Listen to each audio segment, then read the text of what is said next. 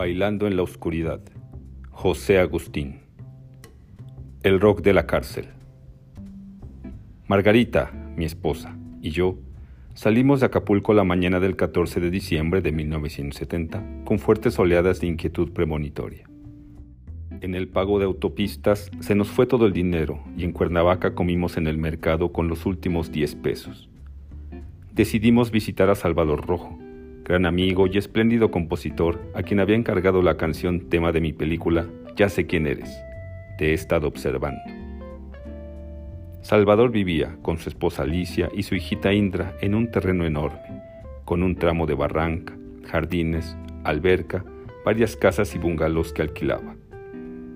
Salvador no tenía marihuana y yo bajé la poca que llevaba, unos 60 gramos en una lata mediana de leche en polvo. Fumamos un cigarro en un cuarto contiguo al bungalow que Salvador le había rentado a un chavo escultor. Después fuimos al patio principal y allí vimos entrar a un muchacho que cojeaba. Es Beto, me informó Salvador, el hermano de Gustavo, el escultor de allá abajo. Al poco rato se nos estancó la sangre cuando vimos irrumpir a más de 10 agentes de la Federal, armados con pistolas y armas automáticas. Los dirigía el comandante Durazo y los acompañaban dos gringos. No nos hicieron caso y se fueron al fondo del terreno. Nos metimos al instante a casa de Salvador y tratamos de ver lo que ocurría a través de las ventanas. Los agentes regresaron y Salvador se identificó como dueño de la casa. Le pidieron que lo siguiera ¿Y ese? preguntaron, refiriéndose a mí. Es un amigo, respondió Salvador. Que venga también. Nos llevaron al cuarto donde habíamos fumado marihuana. Aún persistía un ligero olor. Salvador explicó que en ese cuarto ensayaba con su grupo musical. Huele a marihuana, le espetó Durazo. Salvador no supo qué decir. Se lo llevaron y a mí me condujeron, con una pistola en el cuello, a otro cuarto donde se hallaba Beto, vigilado por un agente. Ojalá traten de escapar, nos advirtió la gente. Me darían un pretexto de poca madre para acribillarlos a balazos. Después llevaron a Beto, esposado, a un auto y a mí a casa de Salvador. Los agentes habían desordenado todo, buscando drogas. Me enseñaron mi lata de marihuana. ¿Es suya? preguntaron. Por supuesto que no, respondí, pues su esposa ya dijo que es de ella. No es cierto, exclamó Margarita. Yo no he dicho nada. No me dejaron arguir más y me llevaron al auto donde se hallaba Beto, pero no creyeron necesario esposarme como a él. Esta es una onda de mota, me explicó Beto, pero ustedes salen, no tienen nada que ver. En esa mañana, los mismos agentes encabezados por Durazo y los dos gringos de la Interpol habían arrestado en la Catedral de la Ciudad de México a Héctor y a su esposa, Marta, a Raúl y a Enrique, todos ellos amigos de Beto cuando iban a vender 17 kilos de marihuana. Beto se logró escapar, pero lo siguieron hasta Cuernavaca, a donde había ido a pedirle ayuda a su hermano Gustavo, el escultor. Los agentes no encontraron más droga en casa de Salvador, pero de cualquier manera se llevaron unos tanques de soldadura autógena con los que trabajaba Gustavo, el escultor, a quien, por cierto, nunca arrestaron. Durazo se apiadó de Indra, la hija de cuatro años de Salvador, y permitió que Alicia se quedara con ella. A Margarita y a Salvador los metieron en otro automóvil y a todos nos llevaron a la Procuraduría General de la República en la Ciudad de México. En el trayecto por la autopista uno de los agentes, a quien apodaban el pelón, se ufanaba ante los gringos de que todas esas luces de allá abajo, las de la Ciudad de México, le pertenecían. Todo eso era suyo, su territorio yo observé cómo aparecía, encarnada, una luna decreciente con forma de corazón tras las montañas. En la Procuraduría estaban ya Héctor, Marta, Raúl y Enrique, los chavos de los 17 kilos. Nos tomaron nuestros datos, no nos permitieron telefonear para avisar que nos habían arrestado y, por último, a pesar de nuestras protestas, tomaron una fotografía de la banda como equipo de fútbol, unos hincados, otros de pie y, como telón de fondo, los kilos de marihuana, unas prensas para comprimir la hierba y los tanques de soldadura autógena. Los agentes se obstinaban de considerar a Salvador, Margarita y a mí como miembros de la temible banda internacional de narcotraficantes, aunque evidentemente no tenían ninguna base para hacerlo. Sánchez Neira, el agente a quien apodaban el pelón, el dueño de la Ciudad de México, inventó flagrantemente que ya me conocía. Yo era un lanchero traficante de Acapulco. Como acababa de regresar del puerto, suministraba la droga a los demás. A Margarita y a Marta las condujeron a un separo, a Raúl a otro y a Beto, Héctor, Enrique y a mí a otro. Hacía un frío lacerante y no había ni periódicos para entibiar las planchas de concreto que servían de literas. Beto y Héctor se recriminaron mutuamente y trataron de ponerse de acuerdo sobre qué declarar. Por mi parte, suponía que a pesar de todo no tendríamos excesivos problemas. Ya había logrado avisar a Margarita que asumiría la responsabilidad de la lata. Así ella podría salir. A Salvador no le habían encontrado nada y también debería salir sin obstáculos. Al día siguiente nos dedicamos a enviar mensajes al exterior con la gente que se iba. Los agentes insistían en no permitirnos usar el teléfono. Nos llevaron, eso sí, a declarar. El agente del Ministerio Público y los agentes federales estaban coaligados para distorsionar lo que decíamos y para sentar en el acta todo lo que se les antojaba. Yo aseguré no conocer a los demás muchachos, a excepción de Salvador, y acepté ser el dueño de la lata, que era, aduje, para mi propio consumo. Quisieron interpolar todo tipo de cosas en la declaración. Yo traficaba en mi lancha, en Acapulco, etc. Pero me resistí. Le pregunté a la gente del Ministerio Público si tenía algo en contra de mí, pues hasta ese momento me había tratado como su peor enemigo. Él solo me dijo, sabes defenderte bien, chavo.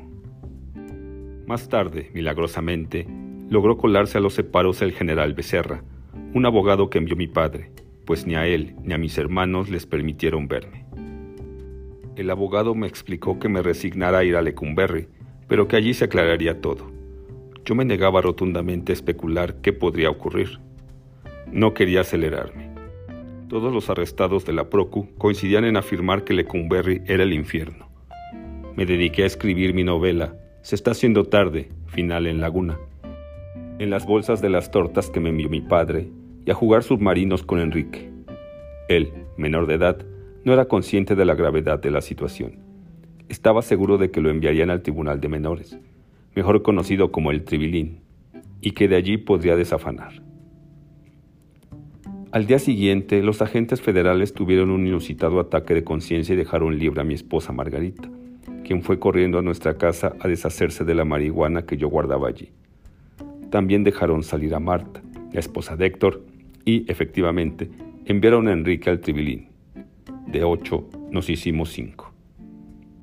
El jueves nos tomaron fotografías, huellas dactilares y se hicieron sordos a la exigencia de que a Salvador y a mí no nos consignaran por los 17 kilos, sino por la lata que a mí me habían encontrado.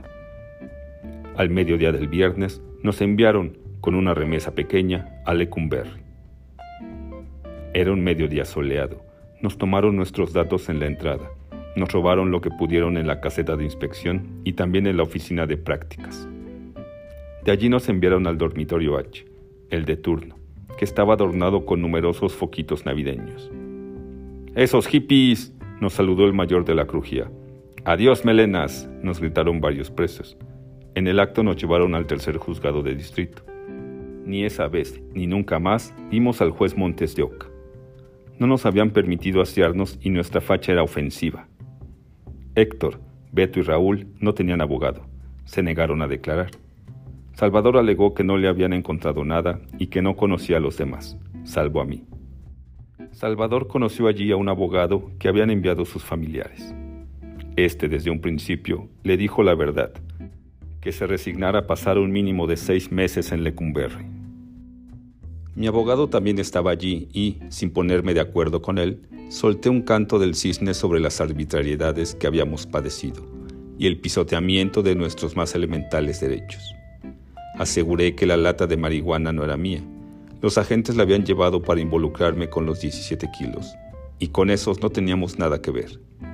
Afirmé que había admitido ser dueño de la lata solo para que liberasen a mi esposa, a quien, y eso si era cierto, habían intimidado para que la reconociese como suya.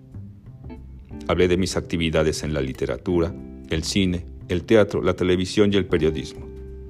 Después resultó que los cinco habíamos causado una pésima impresión en el juzgado por marihuanos, mugrosos y un intelectual. De vuelta a la Crujía H, Nos encerraron en un cuartito, la supuesta enfermería, y vimos llegar más remesas de detenidos.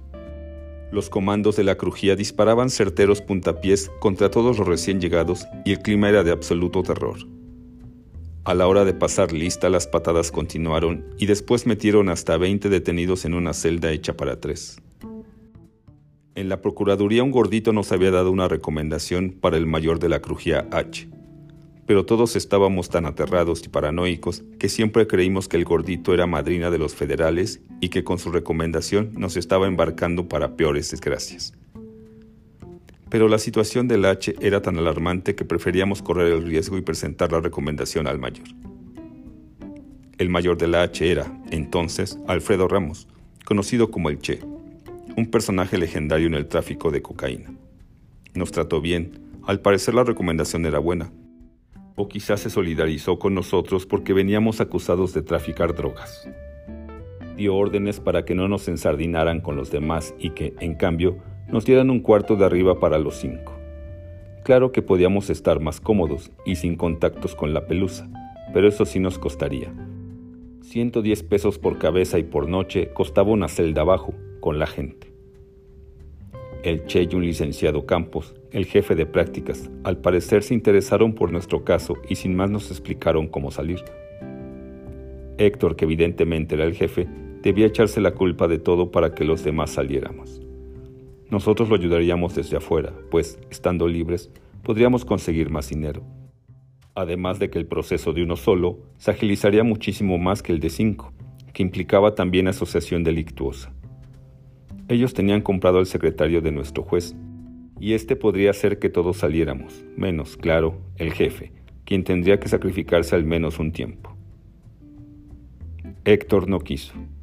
Toda esa noche, Héctor, Raúl y Beto, y nosotros de convidados de piedra, se dedicaron a sacarse los trapitos al sol para deslindar responsabilidades y para lograr que Héctor admitiera que él debía quedarse.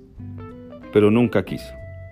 A las 5 de la mañana yo propuse que se echaran un disparejo, y Héctor accedió ante las insistencias de sus amigos, porque tampoco quería correr ese riesgo.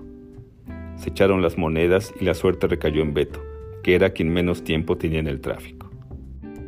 Sin embargo, al día siguiente, Héctor de nuevo se negó y el licenciado Campos sugirió, entonces, que no tomásemos abogado porque él, con sus contactos y nuestro dinero, nos podía sacar en tres meses. Era viernes y la hora de la visita fue desoladora. Nadie nos fue a ver, y aunque ya lo sabíamos, todo el tiempo esperábamos que alguien llegara. No podíamos ni asomarnos al barandal y siempre había alguien que nos metía, a gritos o a patadas. Pagamos 10 pesos por cabeza para no hacer la fajina a las 4 de la mañana.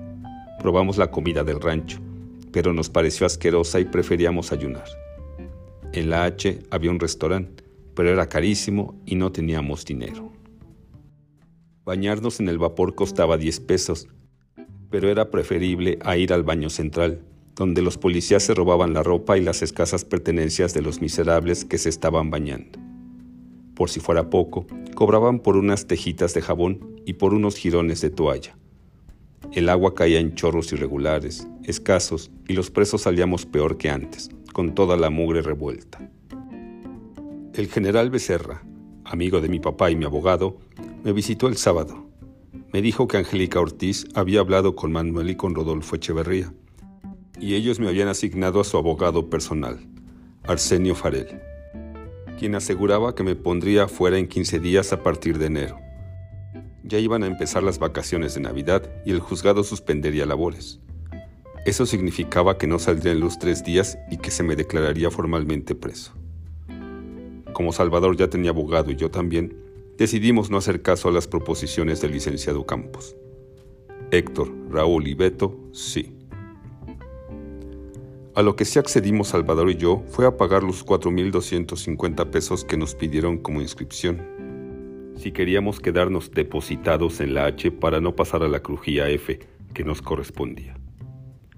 Claro que no queríamos pasar, nos sentíamos de alguna forma en la antesala del infierno, ya que la H dada su condición de dormitorio de tres días o de turno, no se encontraba en la periferia del redondel y tenía importantes privilegios.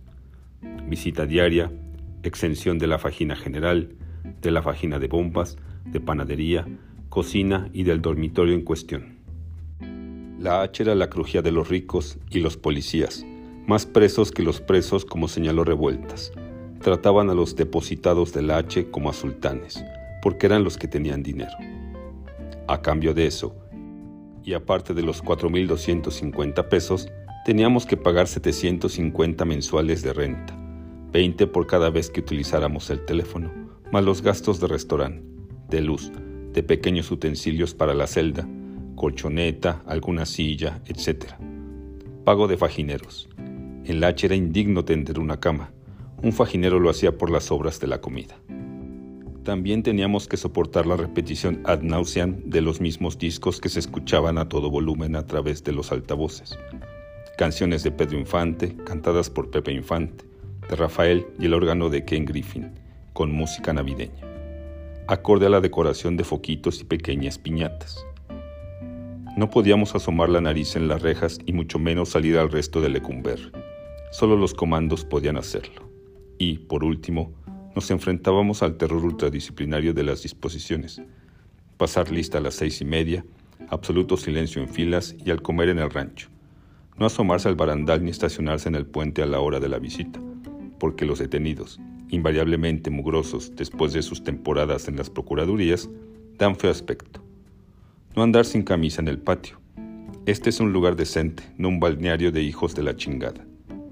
No dejar ropa tendida en el barandal, acudir en el acto a los llamados, siempre aterrorizantes, del altavoz, pagar boleto de las rifas voluntarias, ya saben que tenían lugar a todas horas y por cualquier motivo.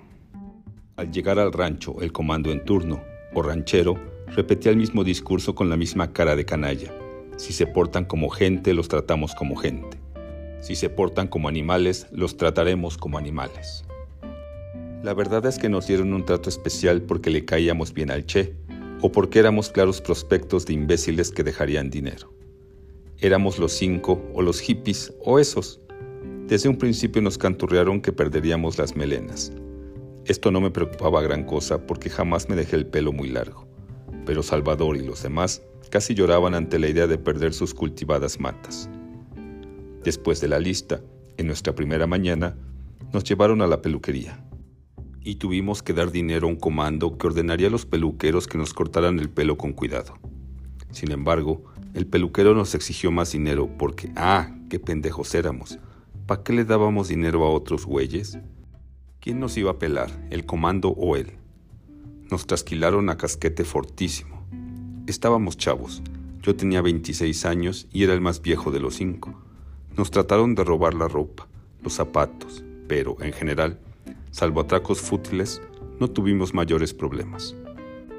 Salvador y yo optamos por vibrar lo mejor posible a todos, por dar lo mejor de nosotros mismos al que fuese, por tratar con respeto a cualquiera y por no meternos en nada que no nos concerniera. Desde la primera noche nos ofrecieron mota, 10 pesos una cantidad insignificante, tecata, 15, alcohol, desde ron hasta coñac, cocaína, ciclopales, dexedrinas y libros pornográficos. Yo me hallaba tan aterrado que no quería fumar marihuana por ningún motivo. Me habían dicho que allí todos eran soplones e imaginaba que la gente del juzgado planteaba espías por doquier.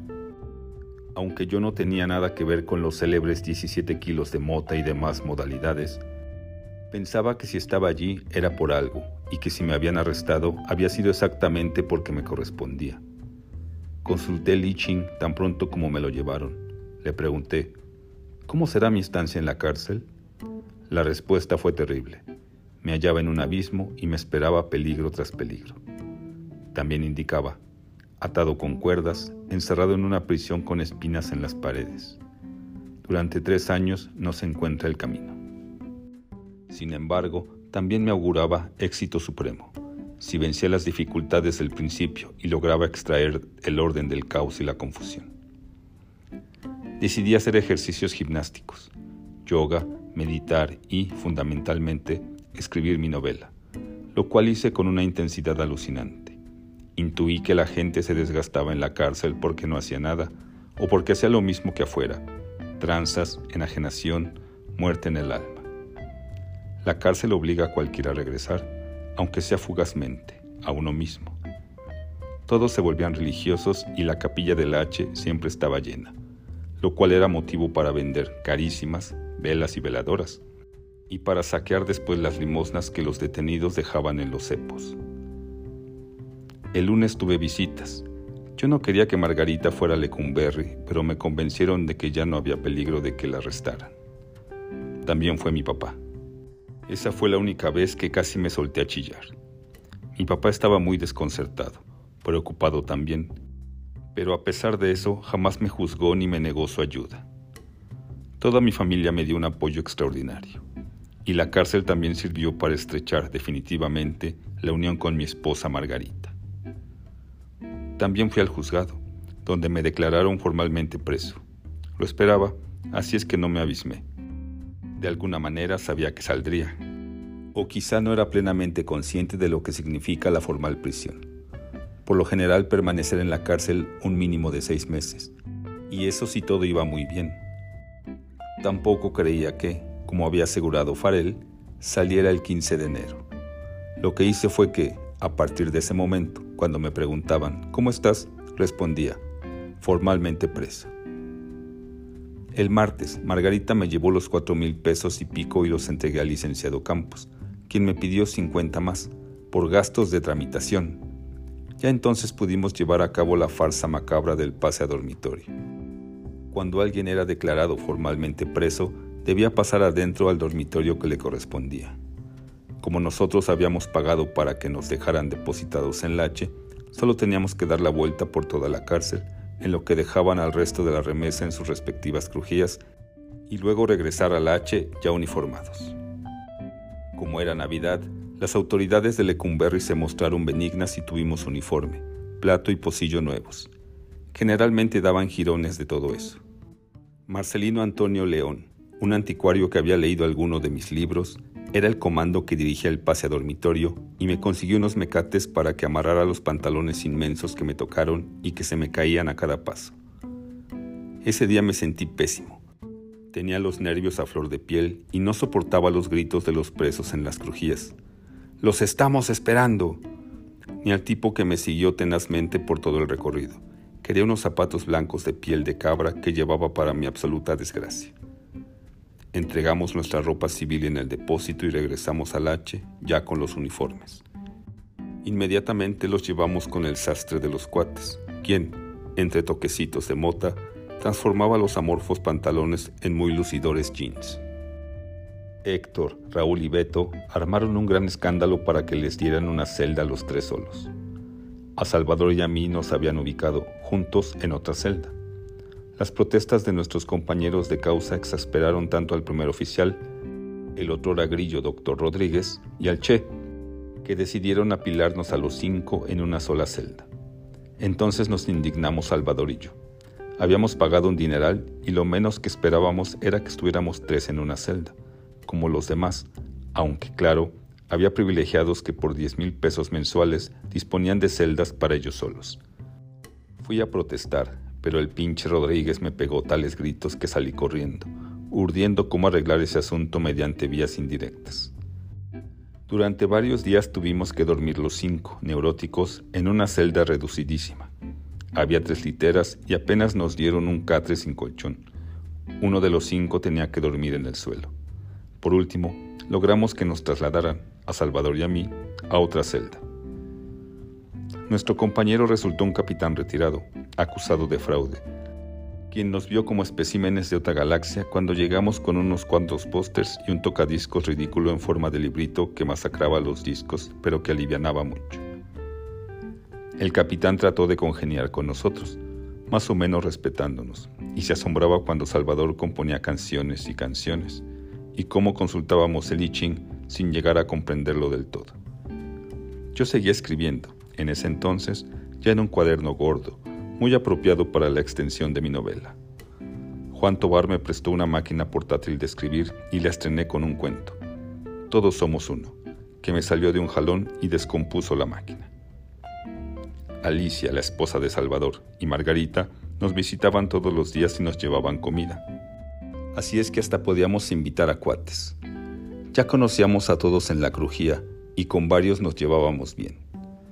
Nos separamos poco a poco de Héctor, Beto y Raúl porque, milagrosamente, empezaron a tener dinero y a comprar un paquete diario de mota. Quemaban con tanta obviedad que todo el mundo lo sabía y, para mi paranoia, eso me parecía peligrosísimo. Llegaron las vacaciones de fin de año y solo trabajó el juzgado de turno. En la Navidad hubo un pleito fenomenal en las cocinas y durante el año nuevo se implantó la ley seca. Los únicos que pudieron beber fueron los jefes. Siempre tenían de todo, incluyendo varias damas suculentas que visitaban al Che.